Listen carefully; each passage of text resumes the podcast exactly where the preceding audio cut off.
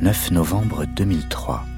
Voilà maintenant dix mois que la petite Estelle, 9 ans, a disparu de son village de Guermantes en Seine-et-Marne. Peut-on encore, après tout ce temps, trouver des indices susceptibles d'aider les enquêteurs à comprendre ce qui s'est passé ce jour-là, ce 9 janvier? En tout cas, il faut essayer évidemment. Sacoche à la main ou sac au dos, une centaine de policiers en civil ont commencé hier en début de soirée à frapper aux portes des maisons des 180 familles du village.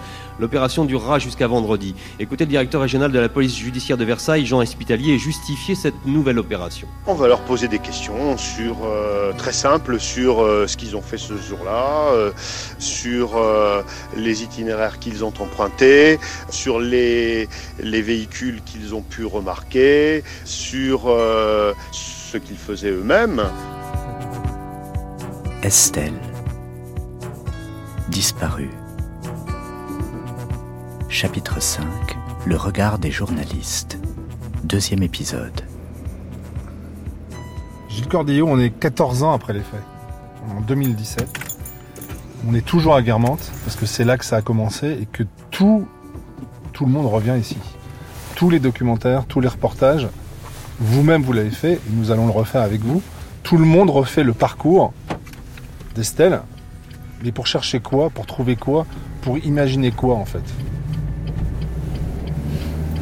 Alors là, on se dirige euh, vers la place, vers la boulangerie, où Estelle en fait a été aperçue la dernière fois à 18h15, le soir de sa disparition.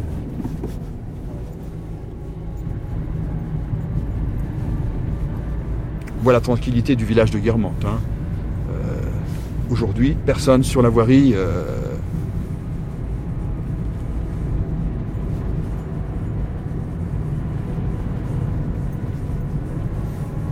Alors là, on voit Conches-sur-Gondoire de l'autre côté, ça montre la proximité. Mais on se retrouve bien à Guermantes, un petit peu plus loin. Alors là, c'est la route par laquelle Estelle aurait pu passer aussi. Mais on ne voit pas pourquoi elle serait venue faire un détour qui la rallonge, alors qu'en traversant dans le labyrinthe vert, elle rejoignait immédiatement les rues qui conduisent à son domicile.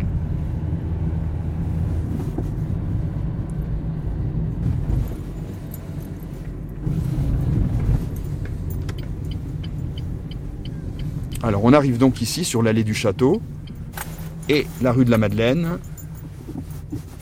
Là, c'est la boulangerie où Estelle a été vue pour la dernière fois. Très peu de monde susceptible de témoigner euh, s'il se passe quelque chose, d'autant plus la nuit. Et en face, le nom de l'allée, c'est C'est l'allée du temps perdu, tout un symbole.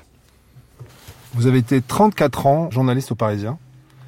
L'affaire Estelle Mouzin, elle démarre quand pour vous? Ah ben pour nous, elle démarre euh, dès le 10 janvier. Alors aujourd'hui, avec le Parisien et ce qu'on appelle le Web First, ce serait certainement en ligne euh, dans la soirée. Mais à l'époque, euh, on part dès le lendemain matin, dès qu'on a connaissance de la chose, sur le terrain. Combien d'articles, vous, Gilles Candillot, vous avez consacré à l'affaire Estelle Mouzin? Oh là là, sur 10 ans, j'ai pas compté. Mais je pense qu'il y a bien une bonne trentaine peut-être, parce que d'autres collègues aussi ont, travaillé sur l'affaire. Disparition d'Estelle Mouzin, un témoignage inédit. Il y a 11 ans, jour pour jour, Estelle Mouzin, 9 ans, disparaissait à Guermantes, Seine-et-Marne. Aujourd'hui, un nouveau témoignage pourrait relancer l'enquête. Il m'a téléphoné un soir à la rédaction. Le correspondant que j'avais au bout du fil me disait qu'il avait des révélations à me faire au sujet de l'affaire Estelle Mouzin. Moi, j'écoute toujours dans ce cas-là. Bon. Alors, évidemment, premier réflexe, je lui demande, mais attendez, vous avez averti la police pour donner ces éléments quand même. Elle me dit, non, non, surtout pas. Je dis, mais pourquoi? Ah non, j'ai trop peur d'être ridicule, au cas où ça n'aurait aucun rapport avec l'affaire Estelle. Je lui ai demandé ce qu'il attendait de moi. Ben, il m'a dit que vous enquêtiez. Ce que j'ai fait. Il me dit voilà, je me suis rappelé que le 9 janvier 2003, donc le jour de la disparition d'Estelle Mouzin à Guermantes, un gars qui faisait partie de, l'astreinte de salage de la mairie, donc de, notre équipe, hein, l'équipe était rentrée à 2h du matin, il avait neigé, il faisait froid. Donc ce gars nous a dit cette nuit, donc la nuit de jeudi à vendredi, j'ai vu le dénommé qui traînait à la ferme de la Jonchère, non loin de Guermantes, près d'une grosse benne à ordures. Or, c'est curieux parce qu'il n'était pas d'astreinte. Il avait rien à faire à cet endroit-là le lundi matin, quand tout le monde revient au travail, il y a un gars qui dit On a emprunté ma camionnette. Alors, c'est, entre parenthèses, la même Renault Blanche que celle citée dans l'enquête, pour Estelle. On a emprunté ma camionnette. Dans le week-end, la voiture a parcouru 800 km. Et dans le vide-poche, qu'est-ce que j'ai trouvé? Un ticket de sortie d'autoroute qui atteste que le conducteur est sorti au Havre.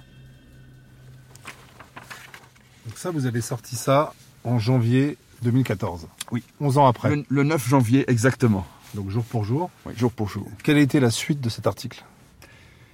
Ce qu'il faut préciser, c'est que la veille de publier cet article, bien sûr, on est journaliste, mais on est avant tout citoyen. J'ai appelé la brigade criminelle à Versailles et je leur ai demandé s'ils avaient ces informations. S'ils les avaient, est-ce qu'elles ont été vérifiées? Et est-ce que ça menait à une piste? S'ils les avaient pas, est-ce que ça les intéressait?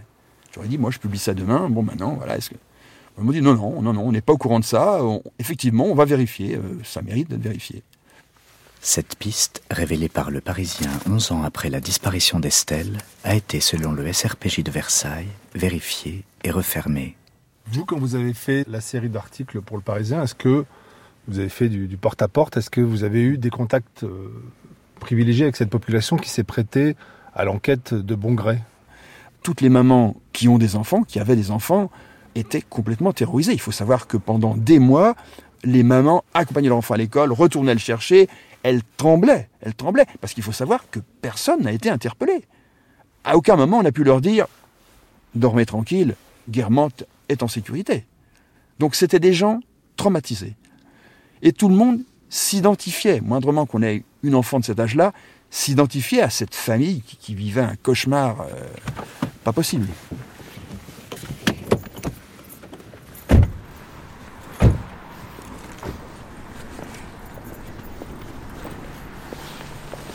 Voilà. Donc, Estelle dit au revoir à ses deux copines, là, juste devant la boulangerie. Elle rentre chez elle et elle, elle continue par ce dédale de verdure. Alors c'est là où 11 ans après, euh, je suis revenu. La végétation était beaucoup plus haute que ça. On continue. Et on va déboucher sur la première rue, la rue Cassiopée. Alors là, effectivement, il reste, moins de 500 mètres à Estelle pour rentrer chez elle. C'est ça.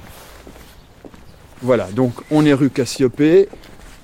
Estelle va prendre ici à droite pour rejoindre la rue Oettinger.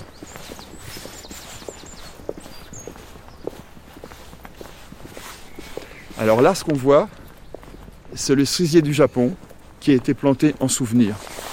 Éric Mouzin euh, voulait une statue, mais le maire de Guermantes a trouvé que ça faisait un petit peu trop, euh, trop fort pour la population. Alors c'est ici que tous les ans, euh, à l'approche du 9 janvier, des amis, des, la famille, les gens de l'association Estelle viennent se recueillir. Alors on voit qu'ici, hein, c'est pas du tout désert. hein. On- n'est pas en campagne. On a des rues, on a des maisons. A priori, euh, pas de raison de craindre quoi que ce soit dans un petit village comme celui-ci. Donc, rue Blanchottinger, on passe rue André Thierry. Euh, vous voyez, sur des petites maisons coquettes, euh, des gens qui entretiennent leur maison, leur, intérieur, qui, voilà, qui prennent plaisir le week-end ben, à vivre en famille dans ce petit village qui, tout en étant tout près de Paris, hein, on est quand même on est à une trentaine de kilomètres de Paris, bah, respire la province, je peux dire.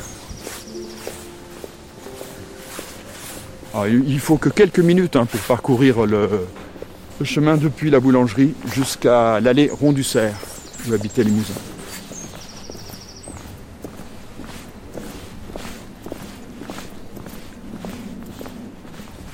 Toujours personne. hein. Bon, c'est vrai qu'on est en semaine, mais quand même. Ah, il fait beaucoup plus froid que ça le 9 janvier. Et nous voilà, nous arrivons à l'allée Rond du Cerf, où Estelle euh, devait euh, arriver. À demain pour la suite du récit proposé par Michel Pomared et Jean-Philippe Navarre, Estelle disparue.